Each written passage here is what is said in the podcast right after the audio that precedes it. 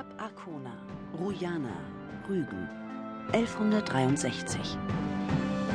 Einige wenige fahle Sonnenstrahlen tasteten sich wie leuchtende Finger über den stahlgrauen Himmel Rujanas.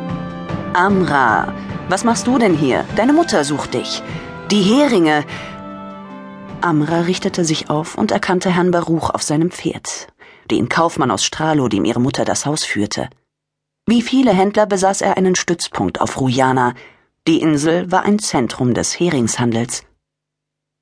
Die Fischer sind vorhin ausgefahren, rief Baruch und zügelte seine kleine Stute. Wenn die Heringsschwärme gesichtet wurden, die Rujanas Reichtum und das Auskommen der Fischer des Örtchens Witt sicherten, rief eine Glocke die Männer zu den Booten. Sie ließen dann alles stehen und liegen. Die Priester von Arkona tadelten sie deshalb mitunter. Auch der Reichtum ihres Heiligtums erwuchs schließlich aus den Segnungen des Meeres. Ich hasse Heringe, bemerkte Amra und strich ihr langes, leuchtend rotes Haar zurück. Baruch lächelte. Sie gehören auch nicht unbedingt zu meinen Leibspeisen, meinte er. Aber in gewisser Hinsicht ernähren sie uns beide. Amra seufzte. Wenn die Fischer mit ihrem Fang zurückkehrten, mussten Aberhunderte von Heringen ausgenommen und in Fässern eingesalzen werden. Eine schmutzige und schweißtreibende Arbeit, die alle Bewohner von Fit bis in die Nacht beschäftigen würde. Wo, wo reitet ihr denn hin, Herr? fragte Amra, um das Thema zu wechseln. Je später sie ins Dorf kam, desto besser. Die schlachsige Dreizehnjährige war lebhaft und klug. Dazu versprach sie ausgesprochen hübsch zu werden mit ihrem roten Haar und den klaren grünen Augen. Er wäre stolz gewesen, hätte er sie seine Tochter nennen dürfen. Doch Baruch rief sich allein bei dem Gedanken zur Ordnung. Niemand durfte jemals wissen, dass Mirnesa, Amras Mutter, ihm mehr war als eine Wirtschafterin. Er versteckte seinen karottenroten Schopf meist unter einer Kopfbedeckung. Die bedeckte dann auch seine Jamulke, das Käppchen, das ihn als gläubigen Juden auswies. Zu Hause in Stralo allerdings Baruch hätte sich der Ächtung der jüdischen Gemeinde ausgesetzt, hätte man gewusst, dass er hier auf Rujana das Bett mit einer ranischen Geliebten teilte, die ihm obendrein ein Kind geboren hatte. Nach Norden, nach Arkona, antwortete Baruch, der das Manöver durchschaute. Zur Burg, zu den Priestern und zum König. Amra antwortete schelmisch. Ich weiß jedoch nicht, was ihr da wollt. Die Heringe sind gerade erst gekommen. Ihr müsst dem Gott noch nicht opfern.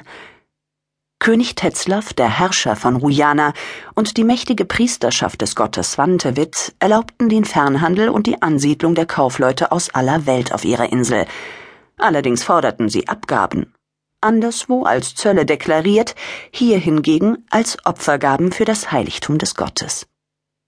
Arkona war Zentrum der Verehrung des Kriegergottes Swantewit.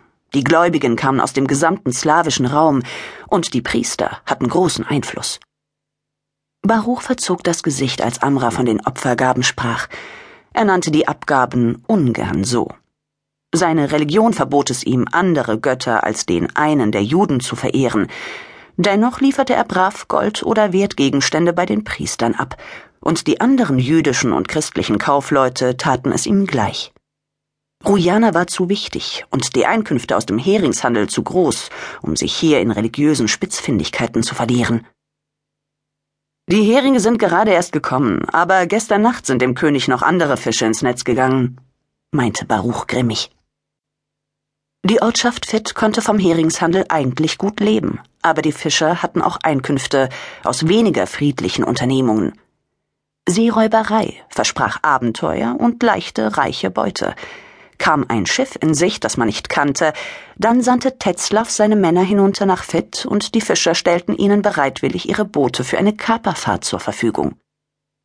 Die meisten Handelsschiffe hatten der Übermacht der Rahnenpiraten wenig entgegenzusetzen, aber mit der Galeere der vergangenen Nacht verhielt es sich anders.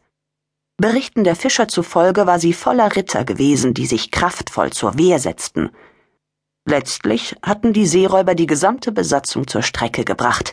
Lediglich zwei Gefangene lagen in Ketten auf der Burg. Dennoch hatten sie ihren Sieg teuer bezahlt. Zwei Fischer aus Fitt und über zwanzig Ritter des Königs waren auf See geblieben. Und es gab nicht mal besonders viel Beute, fuhr Amra fort. Auch darüber war in Fitt offen geredet worden. Die Piraterie verursachte niemandem Gewissensbisse.